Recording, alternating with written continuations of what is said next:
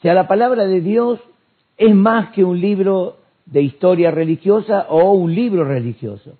Es una dirección, es una guía, es el manual viviente de cada cristiano, ¿verdad, pastora? O sea, Jesús en un ejemplo dijo, el que oye mi palabra y lo pone por obra, es decir, la desarrolla, la ejercita. Y la palabra de Dios, hay cosas que, digamos, son sencillas para hacer, ahora lo vamos a mirar, y hay cosas que son muy confrontantes, muy desafiantes, y claro, la mayoría en el ser humano, en la humanidad, eh, eh, el ser humano le cuesta humillar la parte carnal, la parte humana. Por eso cuando Filipenses 2.5 dice que haya en nosotros ese mismo sentir que hubo en Cristo Jesús, el cual siendo Dios y en forma de Dios, se humilló a sí mismo, tomando forma de siervo, y en la condición de siervo se hizo semejante a los hombres y fue obediente hasta la muerte de cruz. Es, algo tremendo. Nosotros leemos ese pasaje, pero cuando usted se pone a analizar con su vida cuántas cosas nosotros teníamos que haber humillado, y, no, ser obedientes y costó. Bueno, vamos a mirar por qué, ¿verdad?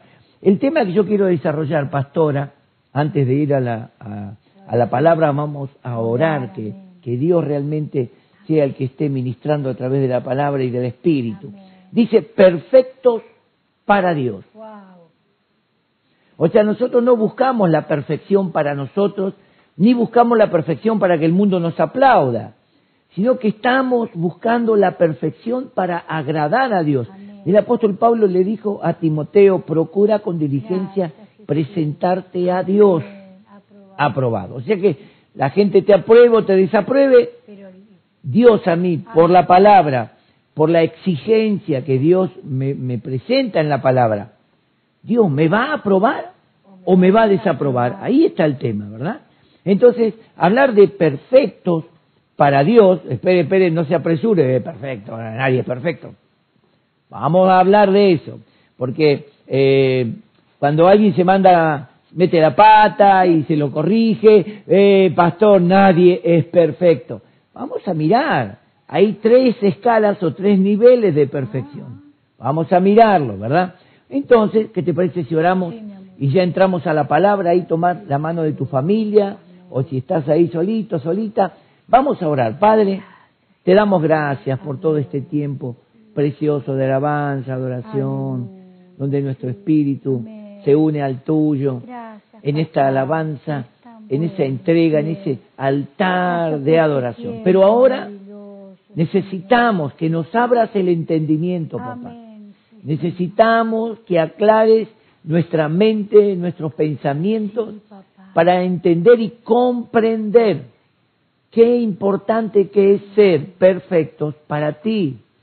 Señor, dame gracia, dirígeme con tu espíritu para presentar esta palabra y este tema con toda la humildad, pero con toda la seriedad que corresponde. Oramos en el nombre de Jesucristo.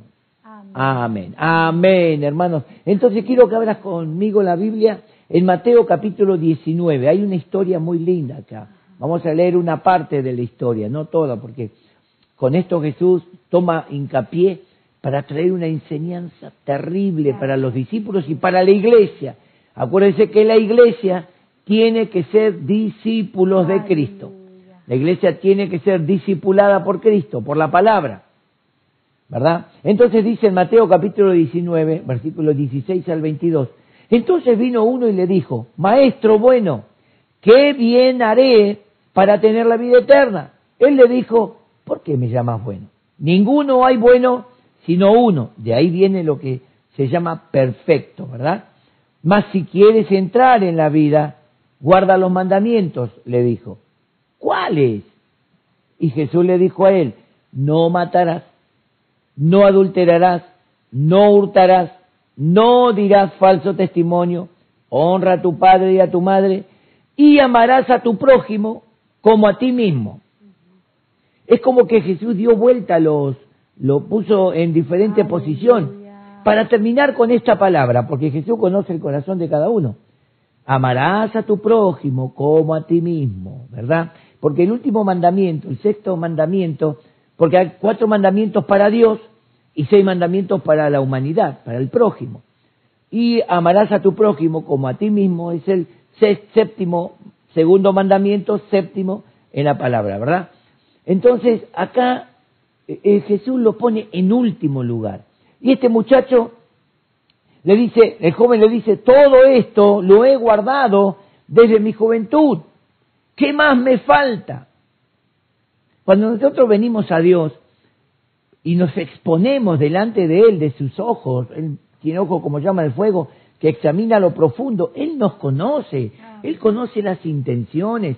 Este joven en un sentido quería ser aprobado públicamente y quería que Jesús le diga, oh, has alcanzado la, el número máximo. Y Jesús le dice, bien, le dice así, si quieres ser perfecto, anda, vende lo que tienes, dado dalo a los pobres y tendrás tesoro en el cielo y ven y sígueme.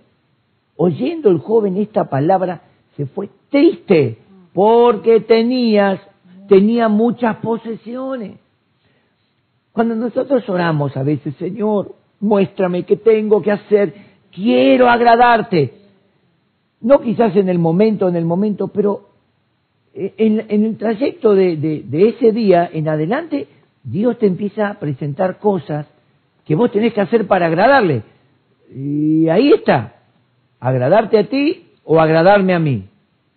Porque cuando Dios te presenta cosas para agradarle a Él, humilla la naturaleza humana, humilla los deseos humanos.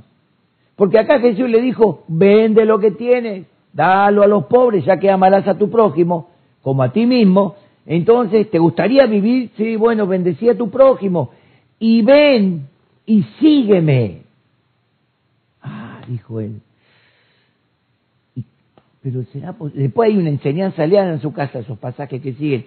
Hay una enseñanza tremenda de Jesús a los discípulos, porque los discípulos también se asombran, dicen, qué, cosa, ¿no? Ahora, qué tremenda cualidad presento acá, ¿no? Perfecto, ser perfecto, ser perfecto. Esta cualidad eh, nos tiene que desafiar, no de, ah, no, yo no soy perfecto. Ah, yo cuando, ¿quién es perfecto? Porque entramos con todos esos argumentos y cuando, cuando Dios nos presenta algo, nos desafía.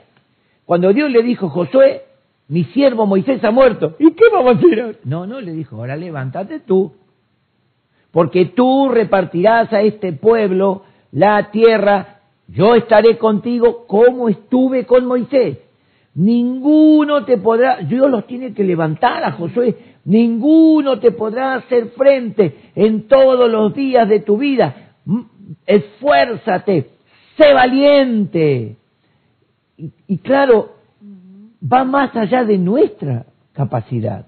Y ser perfecto, hay tres cosas que son importantísimas. Por ejemplo, en Filipenses, Filipenses capítulo 3, versículo 12 al 16, Dice, no que lo haya alcanzado ya, escuche, ni que ya sea perfecto, dice Pablo. Ahora, sino que prosigo, por ver si logro asir aquello para lo cual fui asido, tomado por Cristo, por Cristo Jesús. Hermanos, yo mismo no pretendo haberlo alcanzado, pero una cosa hago, olvidando ciertamente lo que queda atrás y extendiéndome a lo que está delante, prosigo a la meta, al premio del supremo llamamiento de Dios en Cristo Jesús. Y ahora dice, así que todos los que somos perfectos, espera Pablo, pará, pará Pablo, a ver, vos dijiste en el versículo 12, ni que ya sea perfecto. Yo no soy perfecto, dijiste. Y ahora estás diciendo todos los que somos perfectos. Mm. Para mí que Pablo se contradijo. Y vamos a ver, hermanos, los niveles de perfección. Paulo dice, yo no pretendo, yo no digo que soy perfecto, vio como algunos que dicen, y nadie es perfecto, vio, todos tenemos una manchita, todos, sí, perfecto, pero acá dice, Así que todos los que somos perfectos, esto mismo sintamos. Y si otra cosa sentís, esto también os lo revelará Dios. Ahí está el gran problema. Yo siento de Dios. Sí, pero la palabra dice, pero yo siento. Y el ciento por ciento equivocado. Dice, pero en aquello a lo que hemos llegado, sigamos una misma regla, sintamos una misma cosa. Ahora, cuando nosotros empezamos, entramos en la perfección de Dios, nos damos cuenta que hay gente que tiene un sentir, que dice, yo siento de Dios, y es pura carnalidad. Son deseos personales, como este joven rico. ¿Qué haré para heredar la vida eterna? Ah, ¿Y qué más tengo que hacer? ¿Qué más? Esto para mí es poco. Bueno, ¿querés hacer algo grande? ¿Querés ser grande? Sí.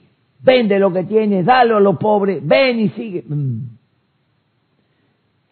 Ahí Jesús lo comparó a él con la humanidad y los requisitos de Dios.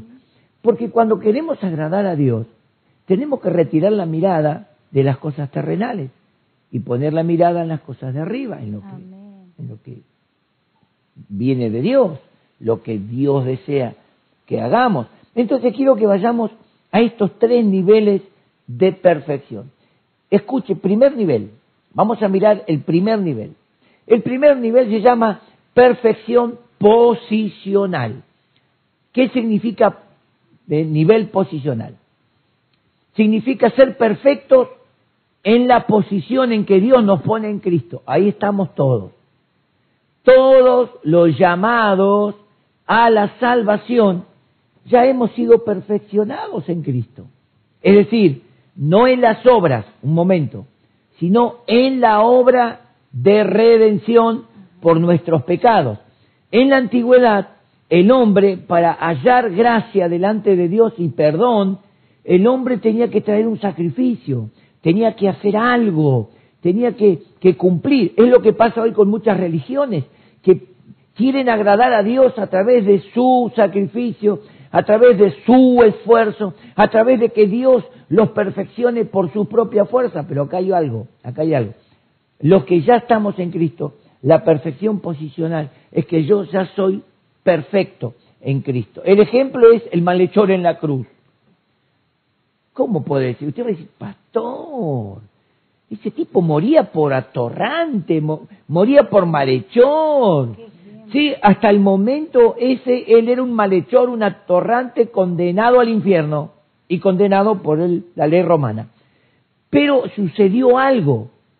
En un momento él despierta a la persona que estaba ahí, muriendo a su izquierda, en el medio de los dos en el medio del, otro amigo que estaba del otro lado de Jesús.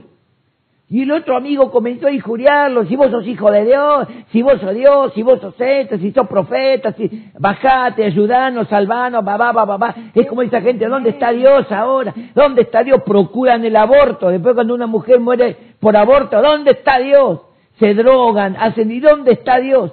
Los que lamentablemente hoy están pagando una, una sentencia en la cárcel, no entraron por buenos ni por predicar a Cristo. Como una vez se me dijo, no, no lo digas eso porque pobre muchacho, ¿y qué le voy a decir? Vos estás acá por Cristo. No, estás acá porque quebrantaste un principio, una ley, y la ley cayó sobre ti. Ahora, esa persona en algún momento encuentra a Cristo como el malhechor en la cruz, reconoce a Cristo y le dice, acuérdate de mí, Señor, cuando vinieres en tu reino. Pero antes lo reconoció y le dijo, ¿por qué hablas de esa forma? Le dice al compañero.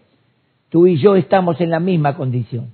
Pero este ningún mal ha hecho. Al contrario, muere en inocencia. Y después se dirige a Jesús y le dice, Señor, acuérdate de mí, cuando vinieres en tu reino. Y Jesús lo mira inmediatamente, fíjese cómo Jesús lo perfecciona en la salvación. De cierto, de cierto te digo, hoy estarás conmigo en el paraíso. Está. Esa es la perfección por posición. No hizo nada para ser perfecto, ni siquiera ofrendó. Al contrario, estaba muriendo por ladrón. Eh, pero en un momento él ve a Cristo, se le abren los ojos espirituales, lo reconoce como el justo de Dios. Se acuerda de los mensajes que Cristo predicó y le dice, Él es el rey, en su, en su corazón le dice, Señor, acuérdate de mí. Y Jesús inmediatamente lo posiciona a un nivel de perfección que todos los cristianos alcanzamos por la fe en Jesús. Ah, Cuando yo acepté a Cristo, en esa misma noche de mi arrepentimiento, tú llegué a ese nivel. Cuando tú aceptaste a Cristo, inmediatamente, sin haber hecho nada, nada, nada, ¡tum! Dios te posiciona perfecto en Cristo Jesús. Ahí entendemos cuando el apóstol Pablo dice así que todos los que somos perfectos, ¿ve? No somos perfectos por nuestras obras. O sea, no, nuestras obras jamás pueden eh, salvarnos. Al contrario, nuestras obras tienen que ser buenas a causa de que hemos sido salvados, para demostrarle al prójimo que hemos obtenido un cambio en Jesús. Pero ahora el apóstol Pablo dice, por tanto, todos los que somos perfectos, esto mismo sintamos. Y si alguien siente algo diferente, Dios se lo, revela- se lo reveló. Pero los que hemos llegado hasta aquí, los que hemos llegado a la perfección en Cristo, pensemos lo mismo, hablemos lo mismo, sintamos una misma cosa para ser perfectos en unidad. Amén. Y ahí viene el gran problema de la unidad. ¿Saben qué es lo que quebranta la unidad de la iglesia? La posición personal y no la posición en Dios. Por eso el mensaje es perfecto para Dios. No perfecto para mí, para que el mundo vea y me aplauda y el mundo me galardone. No, eso, eso si vos tenés ese deseo, Jesús te va a decir, entrega todo lo que tienes y sígueme. Y vos decís, eh, Señor, eh, sí, bueno, ahí está. ¿Por qué le pidió eso? Porque el tipo era alguien por lo que tenía. Y Jesús quería posicionarlo en el nivel de la perfección general. Es el primer nivel. En Hebreos 10:14 dice, porque con una sola ofrenda hizo perfectos para siempre a los santificados. ¿Cuál fue la ofrenda? Él mismo se dio.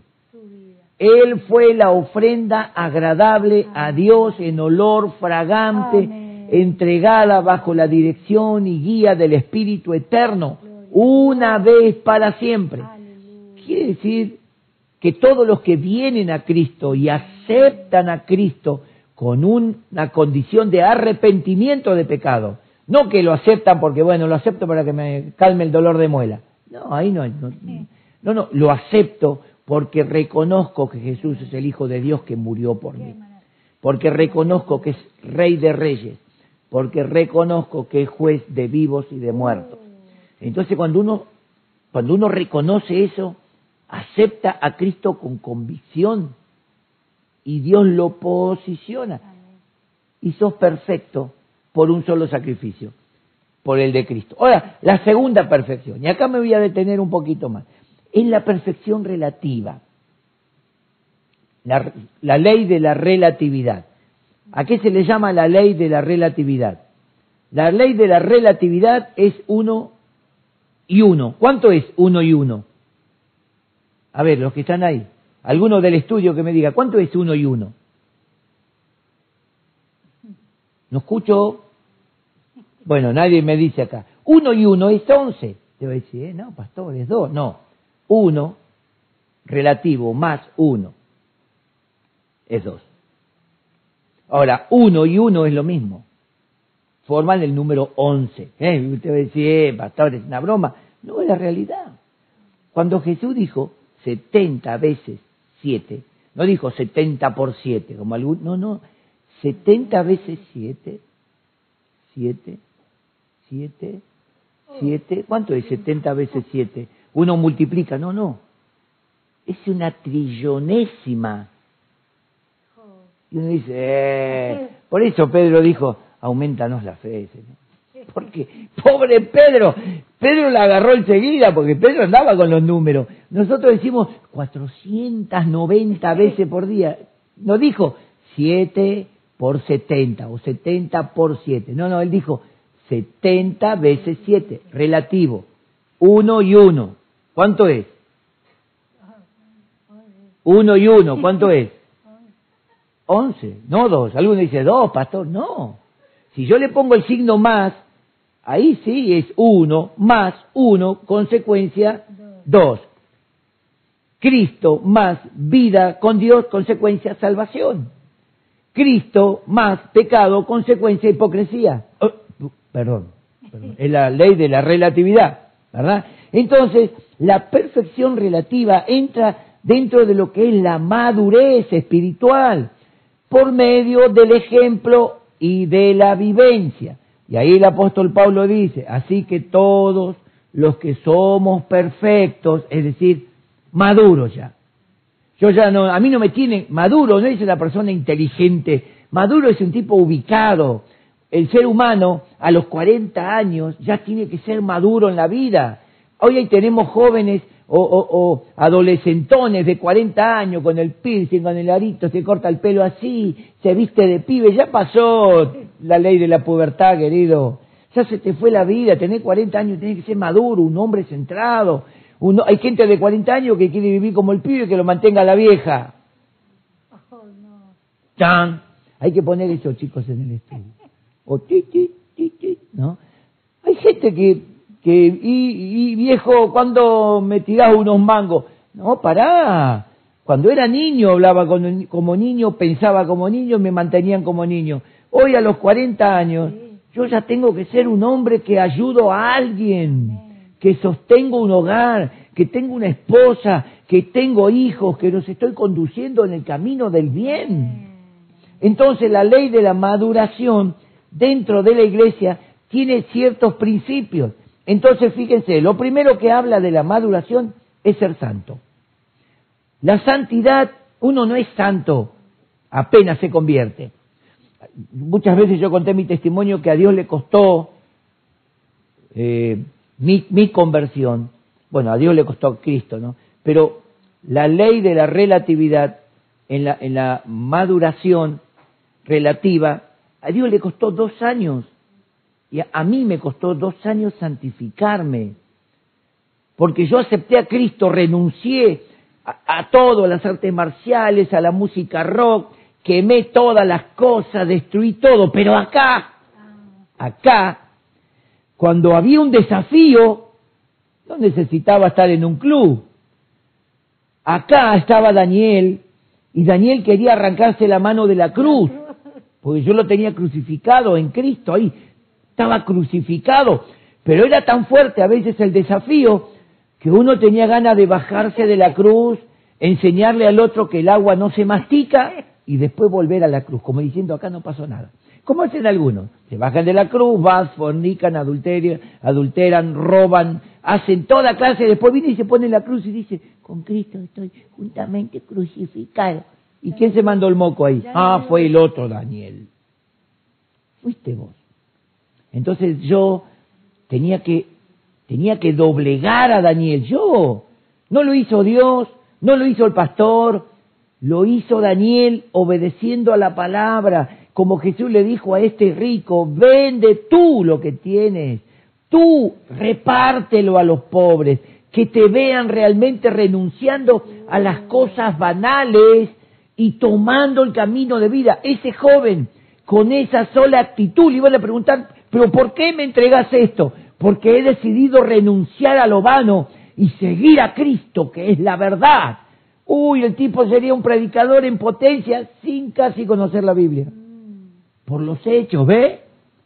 Porque todo diría, mira, se, se apartó, la palabra exacta es se santificó, mira, se apartó para Cristo, se consagró, renunció a las riquezas, renunció a lo que él pensaba que tenía valor, su nombre, su estatus, renunció a todo y sigue a Cristo. Imagínense el impacto social gente de la posición de él que vendría y le diría, un ejemplo, escúchame Jacobo, ¿qué pasó? No, yo he entendido que es mejor el reino de los cielos, que es mejor la riqueza de Dios que la riqueza de esta tierra, que más vale ser un servidor de Cristo que un servidor de las cosas naturales.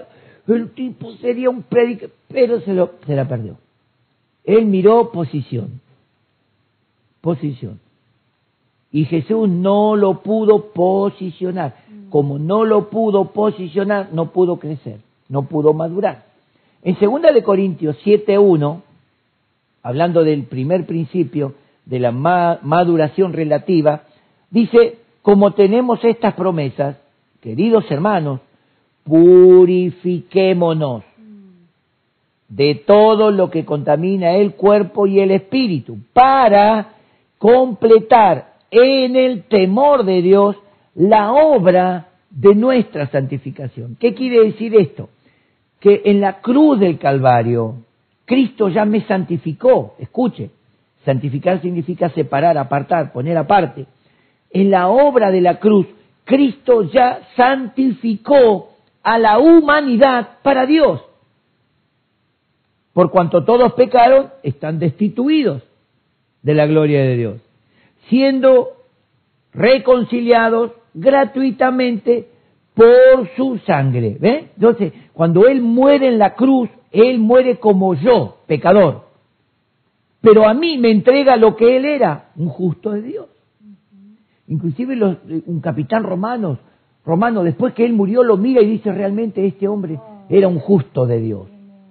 Por su actitud, por lo que vieron de él. No escuchó que lo maldecían, que ustedes, manga de barbudos, se van a quemar al infierno. No, imagínense, lo insultaban, lo injuriaban, se burlaban. Eh, vos que decías que eras hijo de Dios, ¿eh? ¿Qué está pasando ahora?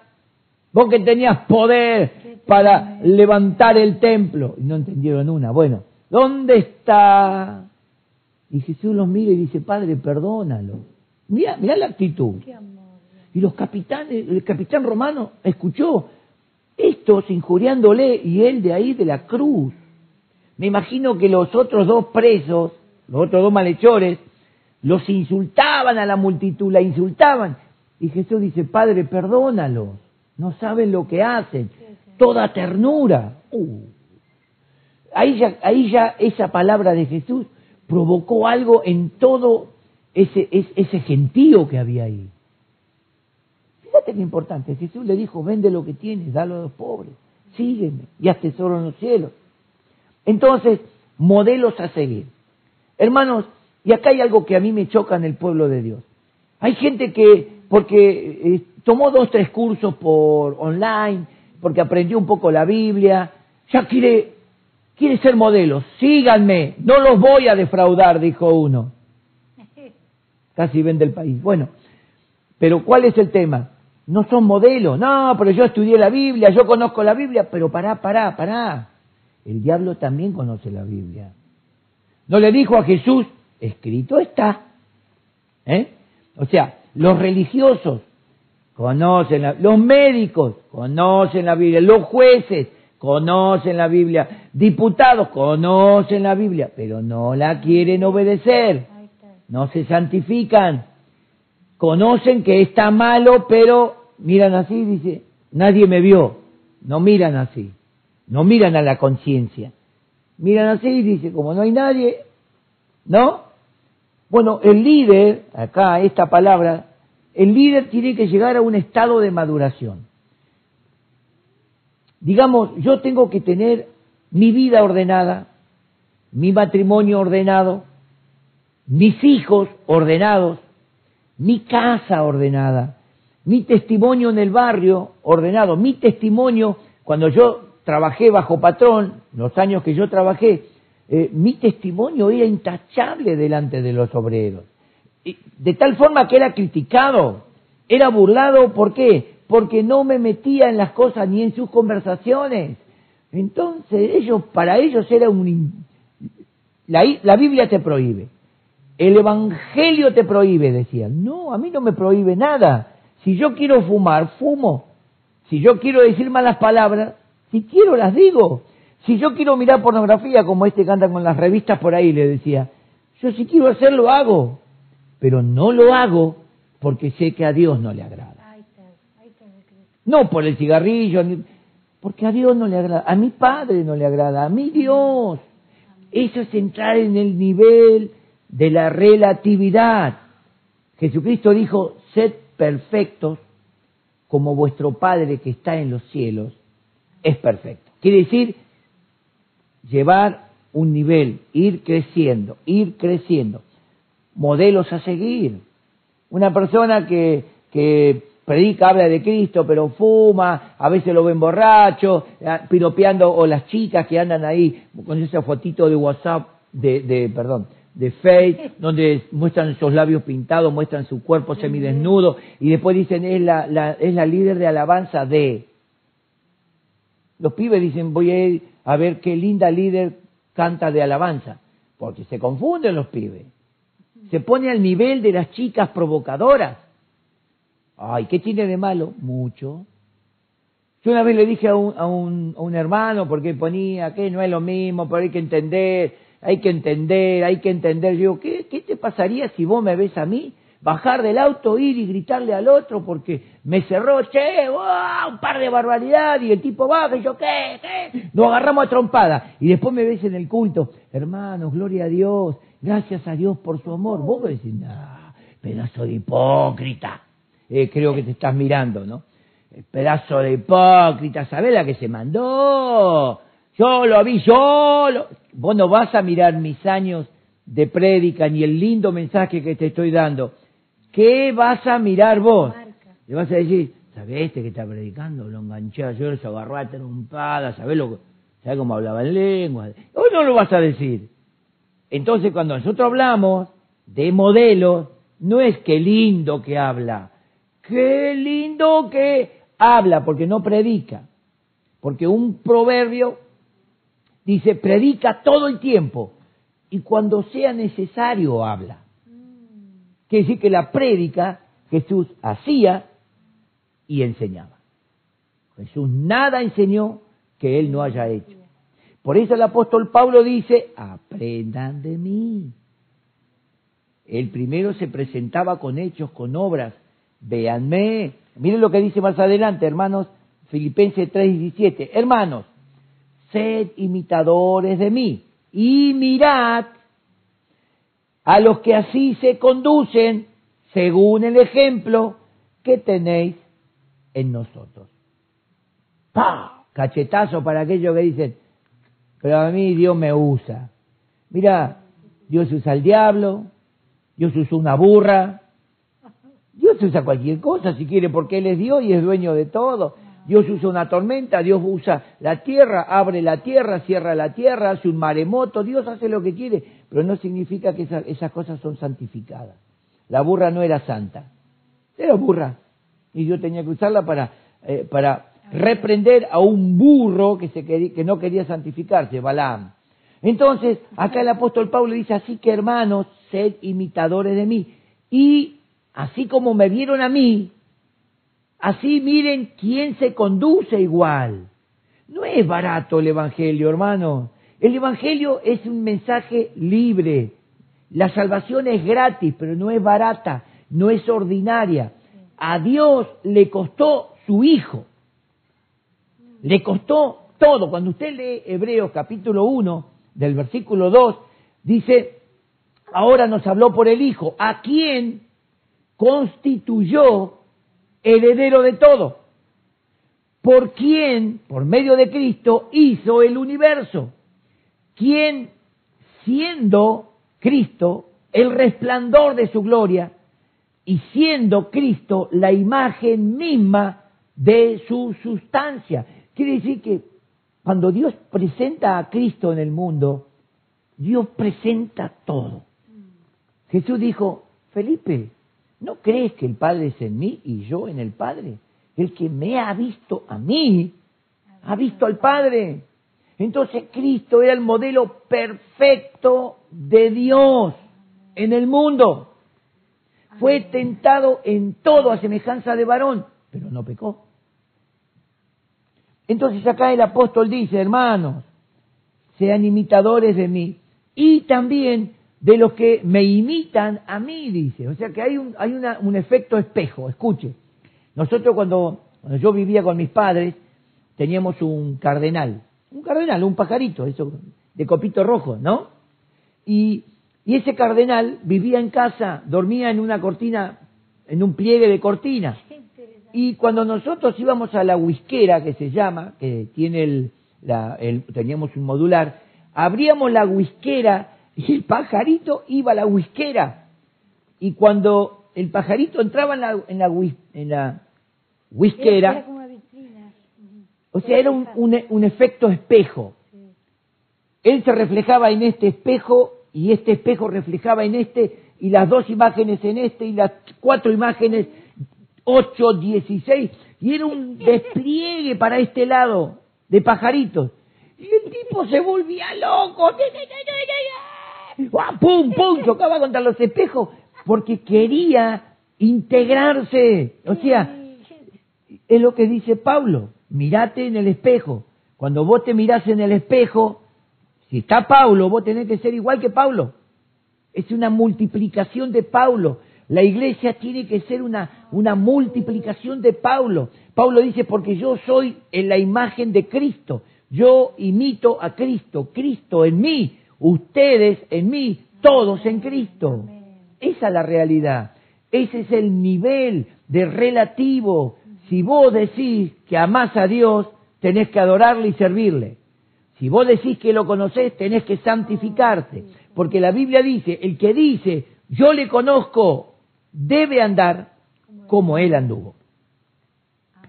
Entonces no hay excusa para decir, bueno, pero el hermano, un, pastor, hermano, es- está permitido ciertos errores humanos para los pastores. Yo soy pastor y me pongo en el espejo y miro la cantidad de pastorcitos que yo tengo que sacar. Porque en un sentido, mis hijos, hermanos líderes, eh, me van a mirar, me miran a mí, escuchan de mí, aprenden de mí, como dice Pablo. Entonces yo cuando miro veo un Gabriel, veo un Carlito, veo un Johnny, mi hijo, veo un Marcos, veo un Marcos Bercruis, veo, un- veo un- todos mis líderes para este lado. Y miro para acá y veo más líderes para este lado. Y digo, che, eh, eh, ellos se, re- se van a reflejar en mí. Entonces yo tengo que reflejar a Cristo. Estoy obligado. Si no, dejo liderazgo, dejo pastorado, dejo todo y me quedo ser un cristiano barato, ordinario, de esos que, bueno, me mando un moco, me fumo, voy, me agarra trompada, digo tres malas palabras, total, la gracia, la gracia, ¿vieron? Es ordinario que hay en la iglesia, pero que son los primeros en señalar al que se equivocó. Hermanos, acá el apóstol Pablo está diciendo, los que se conducen así, nosotros tenemos que tomar el ejemplo de ellos. No toméis el ejemplo del que dice, no, yo no me sujeto a, porque yo siento de Dios. Dios siento. Recién terminamos de decir que si alguno siente algo diferente, espere a que Dios se lo revele. Pero al pastor, no a usted, porque yo siento de Dios. A mí Dios me habló. ¿Así? ¿Cómo? Me dijo, oh sierva, oh siervo. ¿De qué? ¿De Dios o del pecado? Porque están los siervos de Dios y los siervos del pecado. Así que, si vos no te sujetás a la palabra, sos siervo del pecado. Si vos te sujetás y obedeces a la palabra, sos siervo de Dios. ¿Es verdad o no? Juzguen ustedes, dice Pablo. Hablo a los que tienen entendimiento. No le estoy hablando a una iglesia ignorante. Le estoy hablando a una iglesia que tiene entendimiento. Juzguen. Y el tercer punto, la tercera perfección es la perfección final. No es la perfección allá arriba, ¿eh? no, no, no, no. Es la perfección donde el apóstol Juan alcanzó la perfección. Pedro alcanzó la perfección. ¿Se acuerdan Pedrito cuando le corta la oreja? Después se acuerdan a Pedrito separándose de los judíos, de los gentiles, porque venían los judíos. Te lo lee en Gálatas y lo lee en el libro de los Hechos. Bueno, Pedro todavía estaba en el camino de la perfección. Paulo lo tuvo que reprender al apóstol Pedro. ¿Eh? Le dijo, Pedro, eso que estás haciendo trae condenación. Y cuando Pedro escribe su segunda carta, dice, nuestro amado hermano Pablo. No dijo aquel engreído que me levantó en peso, que se la da, que, que no, no. Nuestro amado hermano recibió la reprensión. Pedro recibió la reprensión de, de Pablo. Y ahí comenzó a levantar el nivel. Y ahí a Pedro, ahí recién a Pedro le cae la ficha de que gentiles y judíos para Dios son iguales, que Dios no mira raza, Dios mira el corazón. Dios no mira estatus, Dios mira el corazón. Dios no mira quién es más sabio, quién es más ignorante, no, Dios mira el corazón. Y somos justificados por nuestras intenciones. Entonces, la tercera es la perfección. Alma, espíritu y cuerpo. Usted va a decir, no, pastor, espíritu, alma y cuerpo. Sí, Primera Tesalonicenses 5:23 dice, y todo vuestro ser, porque comienza de adentro, la palabra de Dios comienza de adentro, espíritu, alma, emociones, sentimientos, actitudes, y cuerpo, que es la acción, que es el que hace las cosas. La palabra de Dios señala que primero está el espíritu. Pero yo quiero mostrarte algo en lo que es la perfección final. La perfección final está hablando del alma. El espíritu y el cuerpo están sí o sí relacionados por el alma. La relación entre espíritu y cuerpo es el alma. Por eso cuando el, hombre está muerto, dice el cuerpo sin espíritu está muerto, no sin alma.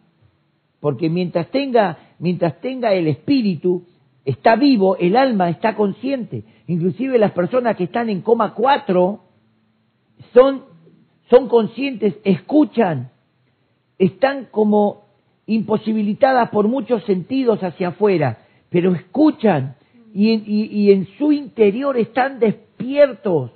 Entonces cuando tú le hablas, él no puede mover la mano, quizás no te puede contestar, pero en su mente, en su alma, en lo profundo, él está despierto.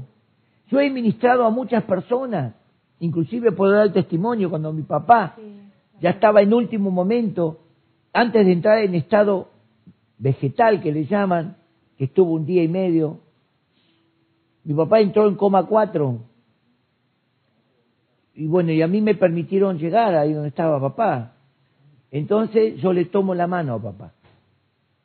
Y primero dije, Señor, te pido que, que me pueda contestar, ¿verdad? ¿Por qué dije eso? ¿Por qué te estoy contando? Porque cuando el médico dijo su papá ya está en estado vegetal, su papá ya está muerto, cerebralmente está muerto, cerebralmente. Pero su cuerpo respiraba.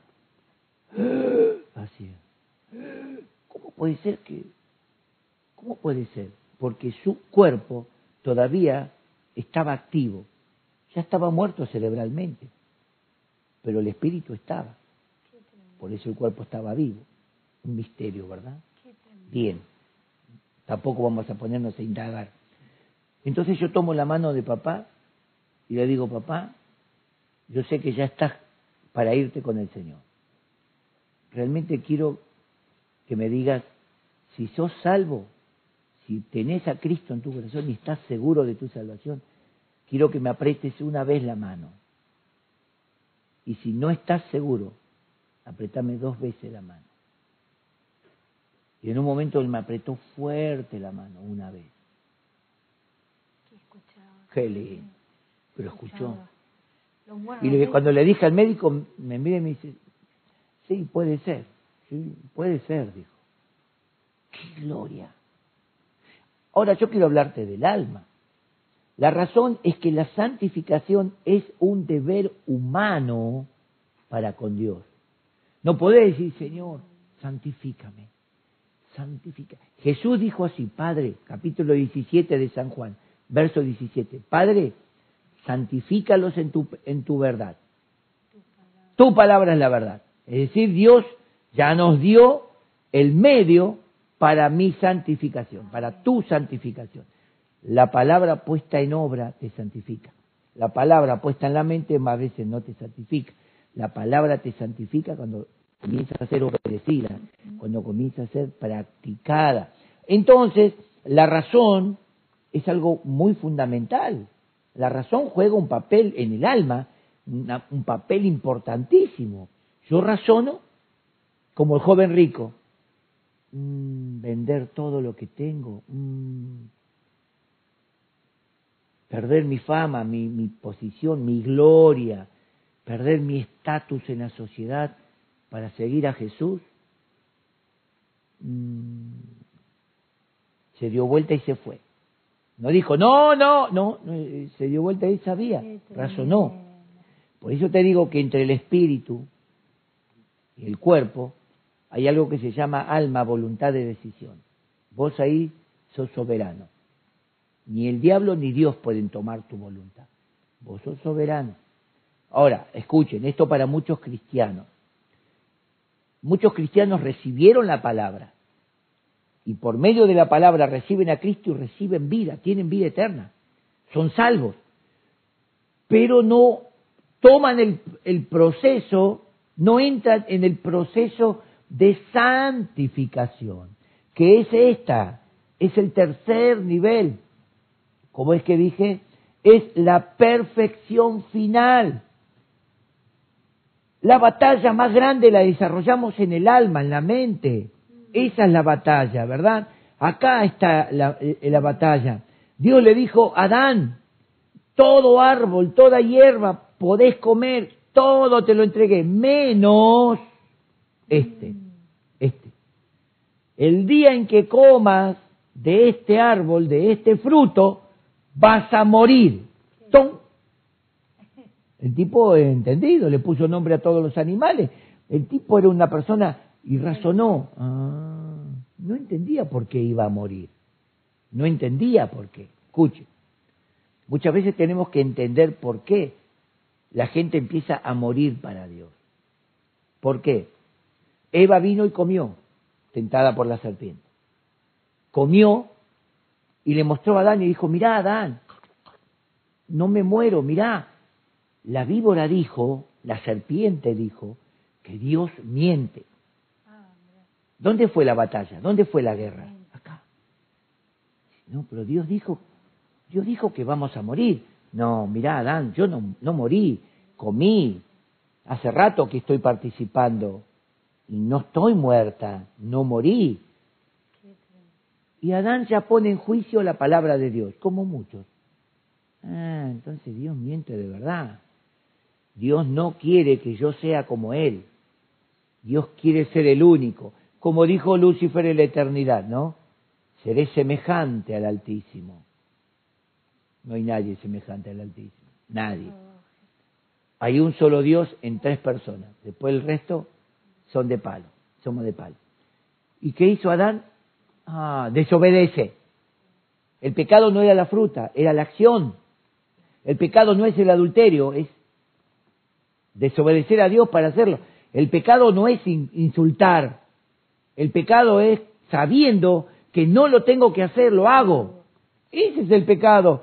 Sabiendo, él podría haber cortado el fruto. Un ejemplo. Codiciado, tentado, mirar la Eva. Y decir, no, no, no, Eva, discúlpame, pero es más fuerte lo que Dios dijo. Y seguramente que Adán podía redimir a Eva. Porque el, el pecado no entró por la mujer, dice, entró por el hombre. Porque la ley no la tenía la mujer. Ahí estamos en el sacerdocio. Escuche, mujeres, yo no te estoy tirando abajo. Pero mientras Eva comió, no pasó nada. Nada. ¿Por qué? Porque ella era gloria de Adán. Adán era gloria de Dios. Adán era el sacerdote. Adán era el gobierno. Adán era la cabeza. Adán era la imagen de Dios. Eva era imagen de hombre, porque fue hecha para el hombre. El hombre fue hecho para Dios. Cuando el hombre participó, algo pasó, algo pasó. Ahí, se quebrantó una ley espiritual. El hombre come y se- entra en un estado de desobediencia y, Eva empieza a ver cosas inmorales en Eva, empieza a imaginarse perversiones y empieza a surgir. Lo primero que hace es tenerle miedo a Dios. Se esconden porque escucharon a Dios que se paseaba en el huerto. Se excusa. La mujer que me diste, ella, ella, la culpa la tiene el líder, la culpa la tiene el pastor, la culpa la tiene yo pobre de mí.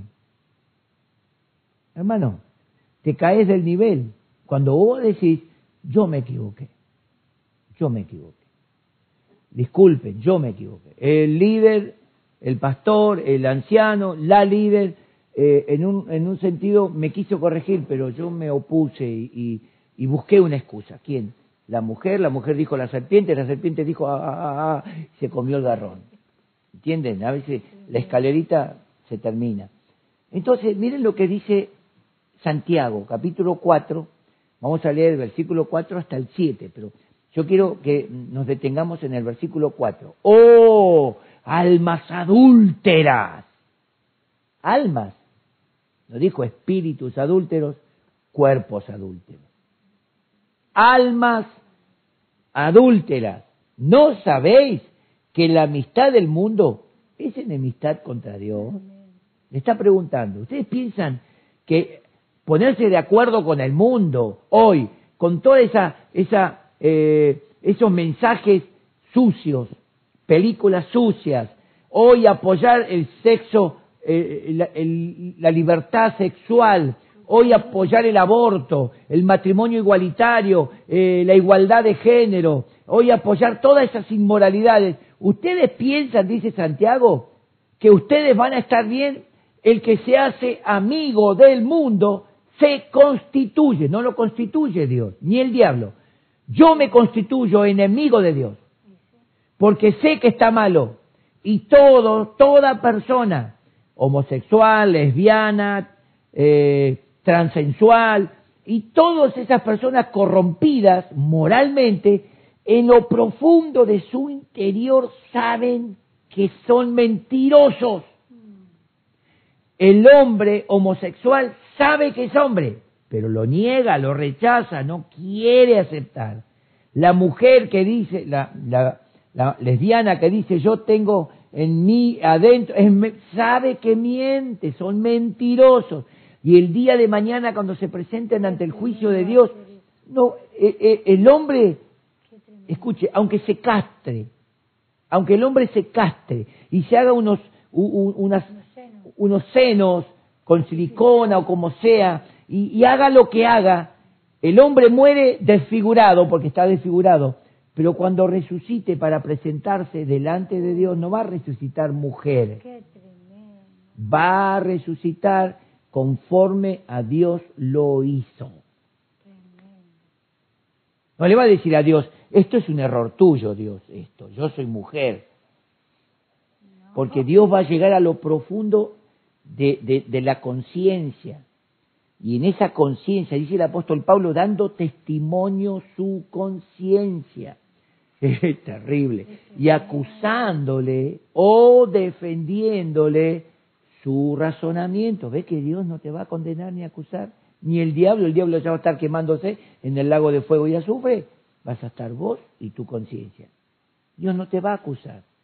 Tu conciencia te va a decir, un ejemplo, Daniel, pervertido, Vos te quisiste volver transsensual, vos te quisiste volver homosexual porque fuiste engañado por tus pasiones, por tus sentimientos.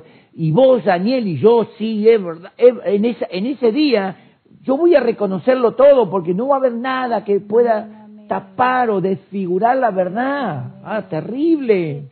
En el día del juicio, cuando Dios juzgue por Jesucristo, los secretos de los hombres, dice Pablo, conforme a mi evangelio. Romanos capítulo 2, versículo 14 y 15. Dios va a juzgar los secretos. Algo que usted, que nadie puede ver. Que está acá, está acá, secreto, oculto. Yo lo tapo con un montón de mentiras. Pero en aquel día, pum, todo se cae. Y queda el entendimiento puro como Dios lo estableció. Ah, terrible, hermano almas adúlteras. ¿No saben que la amistad del mundo es enemistad contra Dios? Cualquiera, pues, que quiere ser amigo del mundo se constituye enemigo de Dios. ¿O pensáis que la Escritura dice en vano, el Espíritu que Él ha hecho morar en nosotros nos anhela celosamente? Acá Santiago está diciendo, ¿acaso Dios te dio el Espíritu Santo? ¿Por qué? ¿Por deporte? Para cuidarte. Cristiano, antes de pecar el Espíritu Santo hasta te hizo temblar seguro. Te golpeó la conciencia, te golpeó, te golpeó, te marcó. Y, vos dijiste, no, ahora vamos a ver un pasaje. No, me mando. En segunda de Pedro, capítulo 2, versos 19 en adelante, dice, esto, estas personas prometen libertad a los hombres y ellos mismos son esclavos de corrupción. Pues habiendo huido de estas pasiones, luego enredándose otra vez, son vencidos y cumplen el viejo proverbio. El perro vuelve a su vómito. El pecador que Dios limpió vuelve a la mugre. Está diciendo eso. Vuelve a comer lo que vomitó, lo que dejó. Es lo mismo que yo ahora vaya y empiece a comprar todas las armas de artes marciales y me anoto en un club y digo no, porque como está la sociedad violenta, yo, yo sirvo a Dios, pero por la duda le rompo la cabeza. Yo por la duda me llevo el nunchaku, me pongo los shuriken acá, como hacía antes, se me viene un loco, le clavo una estrellita en la cabeza y bueno, Dios sabe todas las cosas. Imagínate. Usted va a decir, pastor, pero usted volvió atrás. No, no, no, no. ¿Cómo que no? No, yo solamente lo hago por defensa propia. Entonces te juzgue. Acá estoy diciendo algo. Dios resiste a los soberbios, mas da gracia a los humildes. Someteos, pues, a Dios, no a los deseos. Santiago continúa. Dice, resistid al diablo. Yo conozco cristianos haciendo guerra espiritual. Te mando, demonio, te ordeno. Y el tipo vive como un chancho. Conciencia sucia, vive en pecado, maldiciendo, mirando pornografía, peleado con la esposa, el tipo anda en cualquiera, o la esposa con el esposo, mal con los hijos, mal, y después en el nombre, y, mira, si el diablo todavía no te aplastó la nariz, por misericordia de Dios, mira, nada más. Porque eh, Dios tendría que dejarle un poquito al diablo que te aporre. Perdón, no, se me escapó un dicho marcial. Bueno, es algo así. Someteos pues a Dios, resistid al diablo y huirá de vosotros. Esta es la posición del cristiano en cuanto a la voluntad de agradar a Dios o no. Y esta es la decisión personal. Vos decidís. ¿Soy santo o no soy santo? ¿Vivo la palabra o solamente la leo? ¿Obedezco a Dios o obedezco a mis deseos y mis planes? Santiago capítulo 1, ya estoy terminando, ya estoy terminando, por favor. ¿Cuántos me dan 10 minutos? ¿Cómo le Ni acá en el estudio me dan 10 minutos. Bueno, por eso ya voy terminando. Quedan 20 minutos. Ustedes saben que cuando digo que voy terminando son 20 minutos más. Santiago 1, 12 al 18 dice, bienaventurado el varón que soporta la tentación, porque cuando haya resistido la prueba, recibirá la corona de vida que Dios ha prometido a los que le aman. Aleluya. Cuando alguno es tentado, no diga que es tentado de parte de Dios, porque Dios no puede ser tentado por el mal, ni Él. Dios no tienta a nadie, Amén. sino, acá venimos al alma, acá nos paramos en el alma, sino que cada uno es tentado cuando de su propia concupiscencia, deseo, voluntad, es atraído. Usted póngase en la posición del pez. Usted tira un anzuelo vacío, no pasa nada. Usted le pone una carnada y enganchó un pez, ¿o no? Sí. ¿Sí o no? Concupiscencia. Puede haber un deseo sin voluntad. Es un anzuelo vacío. El deseo está, pero no tengo voluntad de obedecerle. Entonces el anzuelo vacío, no sos pescadito, no te vas a morder. Pero cuando vos pones voluntad en el deseo, mm, Jesús dijo, cuando uno mira a otra mujer y la codicia en el corazón, mm, qué linda, mm, usted piense lo que quiera, mm, ya está adulterando, ya, ya está para morder el anzuelo y quedar enganchado pescadito, ¿no? Dice, cuando su propia concupiscencia es de su propia concupiscencia es atraído y seducido. Empieza a ser seducido, como Eva. Empezó a mirar la planta. Es agradable a los ojos. Tiene perfume, tiene... ¡Ay, el fruto! Se puede alcanzar sabiduría. Y empezó a ser seducida y tomó de la planta. Entonces la concupiscencia, el deseo profundo después que es seducido, da a luz el pecado, concibe el pecado. ¿Dónde? Acá. El pecado, sí, lo hago, sí, sí, sí, sí, sí, sí. Eh, preciosa, ¿dónde vas, hermosa? Eh, y si se da vuelta, y ella se da vuelta y lo mira, ¿qué pasa, guapo? Y él, ¡ah! Ya está, hermano. Ya no hay nada que lo frene. A menos que se le ponga a la esposa delante y le diga, ¿dónde va, animal? Eh, eh, ¿Entendés? Ya está el tipo, está seducido, arrastrado, su concupiscencia concibió, dio a luz el pecado y el pecado comienza a separarlo de Dios otra vez. Escuchame, iglesia. No es bueno un pecado, todo es pecado. No, no, pará, no lo tomé tan liviano. Cristo murió para perdonarte. No pagó, bueno, mil dólares. Él se hizo pecado para arrancar el pecado de tu vida. Si vos volvés al pecado, estás diciéndole a Jesús, no me interesa tu muerte, tu sufrimiento, tu sacrificio, no tiene valor para mí. Eso es lo que estás diciendo. Y acá dice, da a luz la muerte. Ahí el hombre peca, escuche, y después se empieza a apartar. Ah, claro, claro, claro, espere, espere. Alguien tiene que pagar los platos rotos. ¿Quién? No, eh, en la iglesia no hay amor. No. Oh, yo fui a la iglesia, nadie me saludó. Pero vos a la iglesia para que te saluden o vas a la iglesia para agradar a Dios. No, yo fui a la iglesia y encontré ahí un hermano que yo lo conozco es un atorrante, y el tipo abrió el culto, y yo dije, no, no, me voy al mundo. Yo, la iglesia no es perfecta. Bueno, perdón, perdón, perdón, pido perdón, la iglesia es perfecta. Pero hay muchos introducidos en la iglesia que no le interesa ser perfecto. ¿Eh? La iglesia es perfecta. Ante los ojos de, Dios la iglesia es perfecta. Los pensamientos de la iglesia son perfectos. El sentir de la iglesia es perfecto. El actuar de la iglesia ante los ojos de Dios es perfecto. Lamentablemente hay personas dentro de la congregación llamada iglesia que no le interesa agradar a Dios y nosotros culpamos a la iglesia. En esa iglesia, en esa iglesia, en esa iglesia hay de todo. Y también hay uvas. Hay gente buena, hay fruto. Hay gente que ama y teme a Dios. Hay gente consagrada y hay gente de la otra banda. Es como en el partido de fútbol. Muchos van a ver el partido de fútbol y otros van a hacer lío.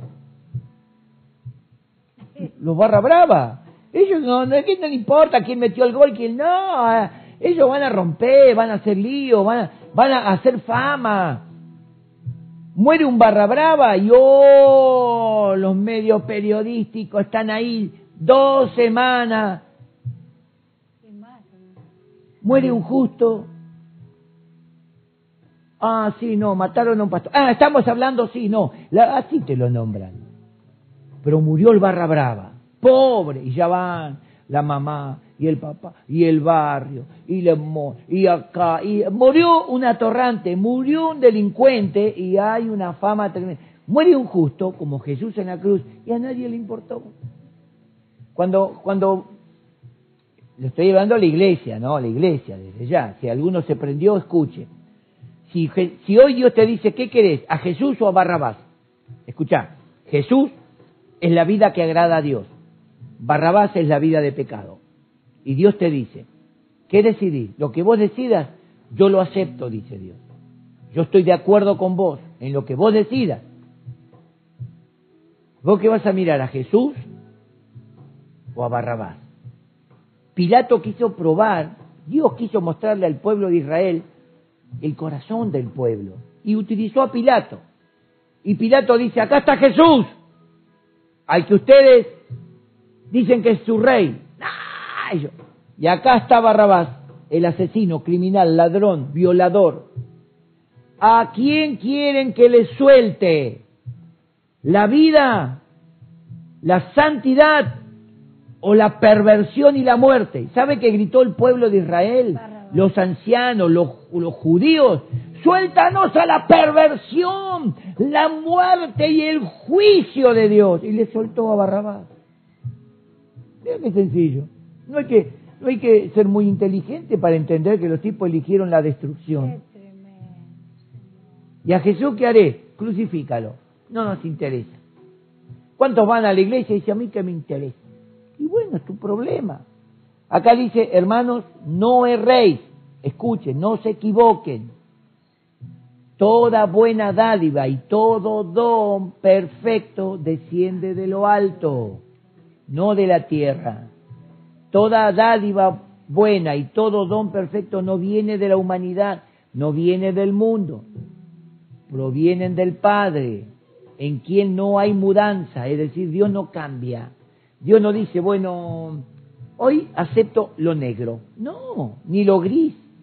Dios es blanco, es santo, puro, perfecto, transparente. Dios es verdad, es justicia, es amor. Todas las cualidades preciosas es Dios.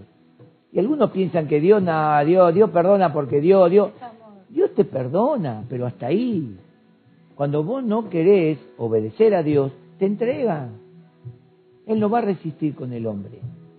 Y acá dice, en el cual no hay mudanza ni sombra de variación. Él, de su voluntad, nos hizo nacer por la palabra de verdad.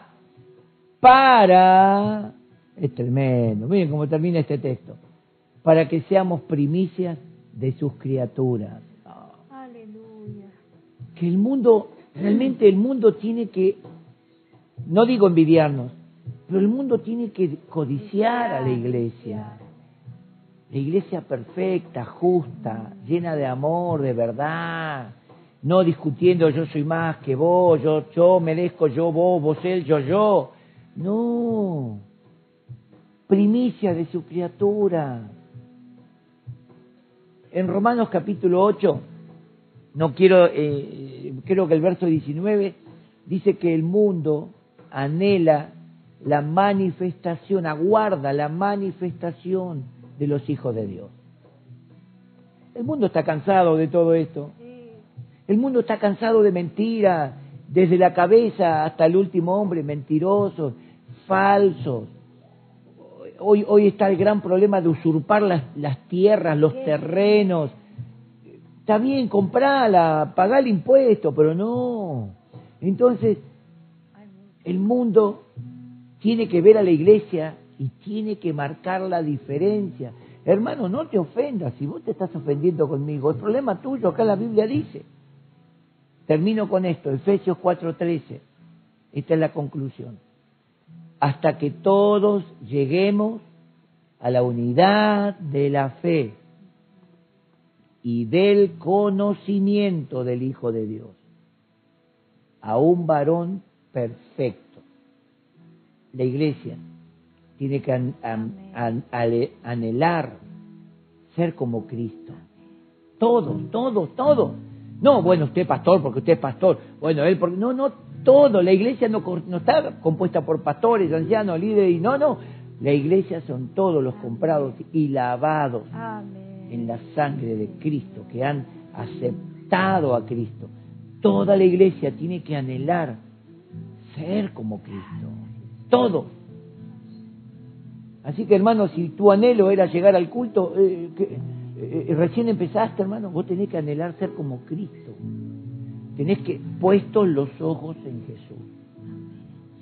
El autor y consumador de tu fe. Lo que tú aceptaste.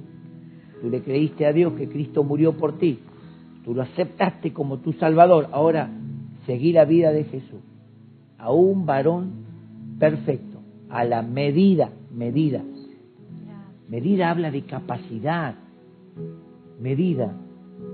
El apóstol Pedro, perdón, se me abrió el libro. El apóstol Pedro, segunda de Pedro, capítulo 2, versículo 5 en adelante, dice, añadid medida a vuestra fe, virtud. La fe sigue creciendo. A la virtud, conocimiento. La, la fe, la virtud sigue creciendo.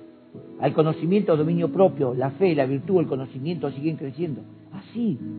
Porque si estas cosas están en vosotros y abundan. No dice que, bueno, yo tuve fe, yo en un tiempo tuve... No, no, ah, tiene que abundar. Abundar significa a la medida, la plenitud, la estatura de Cristo. Cuando habla de estatura, no habla de una altura de un metro ochenta y cinco, un metro ochenta. Cuando habla de estatura, habla de nivel espiritual. Él nos puso sobre todo poder y autoridad, dominio, principado y sobre todo nombre. Él, Jesús, a la iglesia, la puso sobre todas las cosas. Eso es altura, ¿no? La altura, la plenitud de Cristo. Cierra tus ojos, la plenitud. ¿Qué estás, ¿Qué estás buscando? ¿Cuál es tu meta?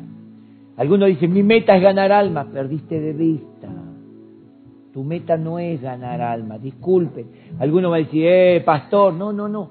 Tu trabajo, quizás tu compromiso con la fe es ganar almas por medio de tu testimonio.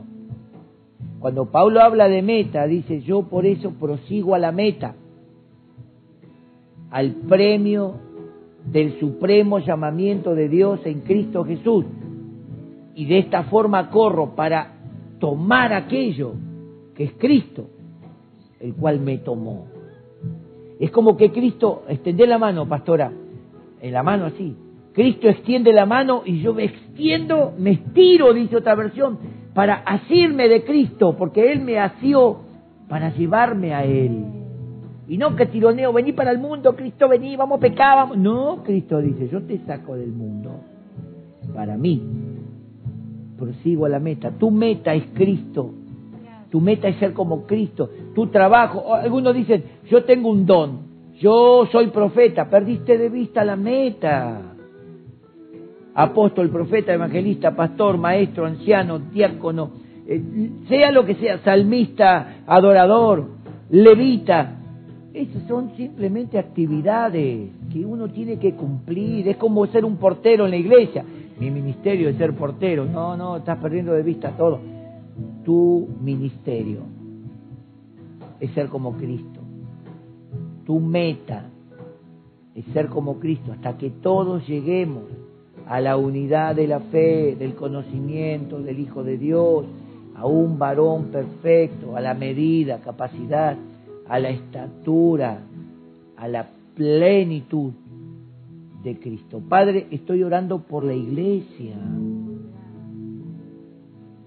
Señor, hay una amenaza que viene sobre la iglesia en todo el mundo.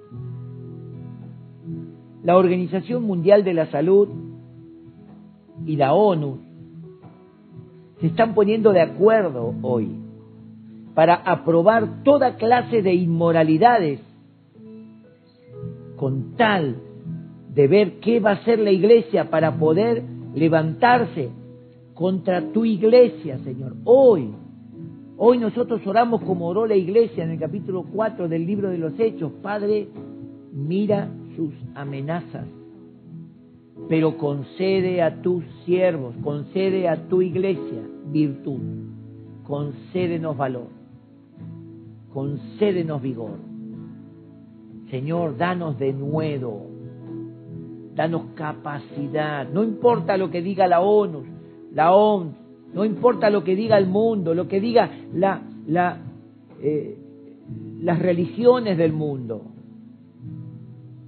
No importa, Señor. Lo que diga el Crislam, no importa.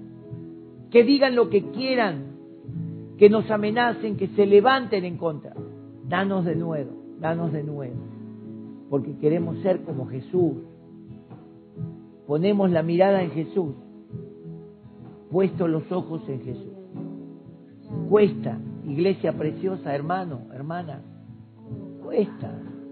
Nuestra naturaleza la tenemos que humillar, tenemos que crucificar nuestras pasiones y deseos, tenemos que someternos a Dios. Santiago dice, someteos a Dios, someterse a Dios, voluntariamente.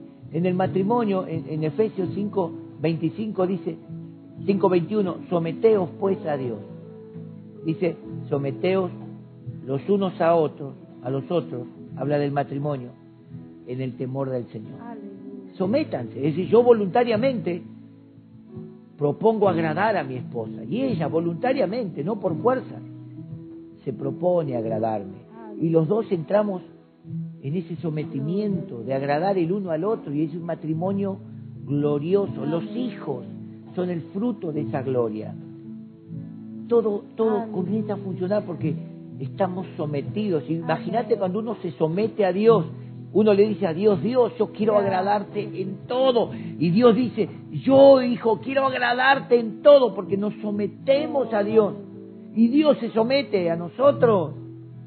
Por eso, cuando Jesús dijo, no, no le pidan al Padre, no le pidan, quiero comer, quiero zapatilla, Dios sabe de qué cosa tenés necesidad. Antes que se la pidan, sométanse, busquen primeramente agradar a Dios, el reino de Dios. Entonces Santiago dice, iglesia preciosa, sometete a Dios, entregate y decirle, te voy a agradar, cueste lo que cueste, pase lo que pase, papá, dame de nuevo, te quiero agradar. Amén. Y Dios cumple Salmo 34, 7. Perdón, Salmo 37, 4. Deleítate a sí mismo en Jehová. Escucha, Dios se acerca a vos y Él te concederá las peticiones de tu corazón. Deleítate. Acércate a Dios y Él se acercará a ti.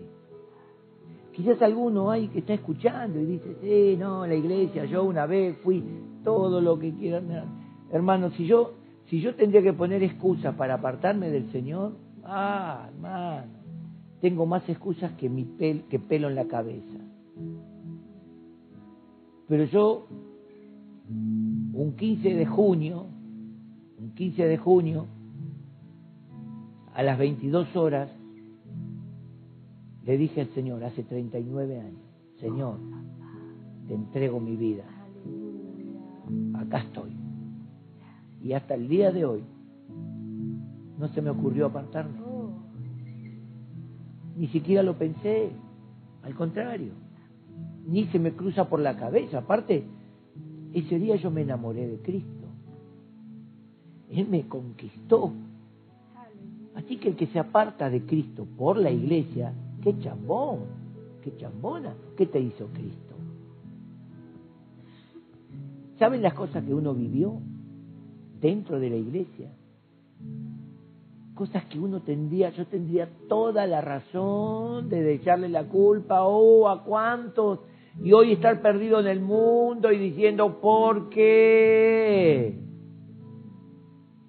Si esta palabra te está golpeando es porque Dios te quiere ordenar, te quiere despertar. No le eches más la culpa a nadie. Consagrate a Dios.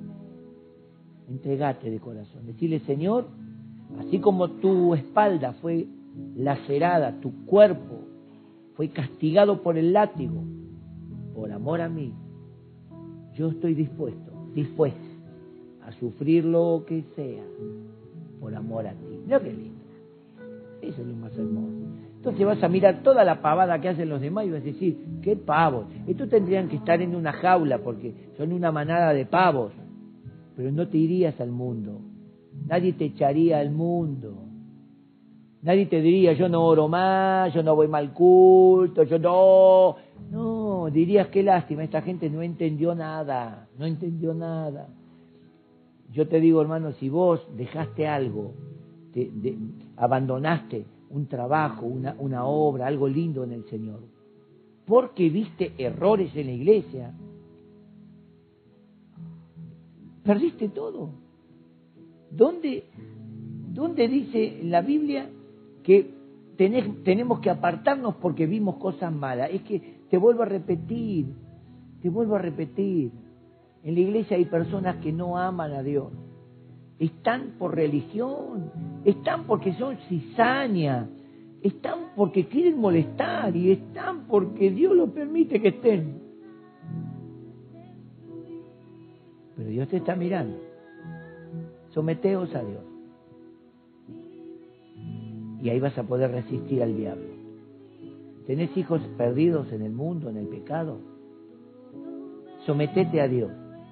Decirle, Señor, yo te entrego todo mi ser, toda mi vida, te entrego mi voluntad, me someto hoy 100% a ti. Quiero alcanzar a mis hijos, quiero alcanzar mi familia, quiero, y hermano, Dios, ah, Dios hace maravilla, Dios hace maravilla. El diablo es golpeado, los ojos de esa persona van a ser iluminados, el entendimiento va a ser iluminado, porque alguien ya pagó el precio de renunciar a la vida, al pecado, de renunciar a sí mismo y entregarse, someterse a Dios. Yo, te desafío en este mes. Recién comenzó el mes. Yo te desafío en este mes. Humillate, consagrate a Dios. Sometete a Él, a obedecer todo, todo como Dios dice, obedecer todo. Y decirle, Dios, porque quiero agradarte. Y vas a ver cómo Dios va a conceder las peticiones de tu corazón. Papá, no tengo forma de dibujar tu amor, me quedo corto en palabras, quiero, quiero expresarte y, y es, es tan chico, no tengo palabras para, para decir lo hermoso que eres, lo precioso, amoroso, lo grande, lo poderoso, lo tierno, dulce que eres, papá. No, no, no tengo palabras. Pero yo invito a cada uno que ha estado escuchando y que está escuchando, que simplemente se someta a ti voluntariamente, por amor, y te diga, papá, quiero experimentarte, papá, quiero sentir y entender, como dice el pastor, quiero entender el amor de Cristo, cuán ancho, alto, profundo, y cuál es el amor de Cristo que sobrepasa todo entendimiento, para ser completo, ser cabal completo. Oro por la iglesia, papá. Este tiempo, la iglesia va a ser probada, pero va a ser aprobada. La gente va a ver la iglesia y va a ver en la iglesia el poder, la unción, el amor de Dios.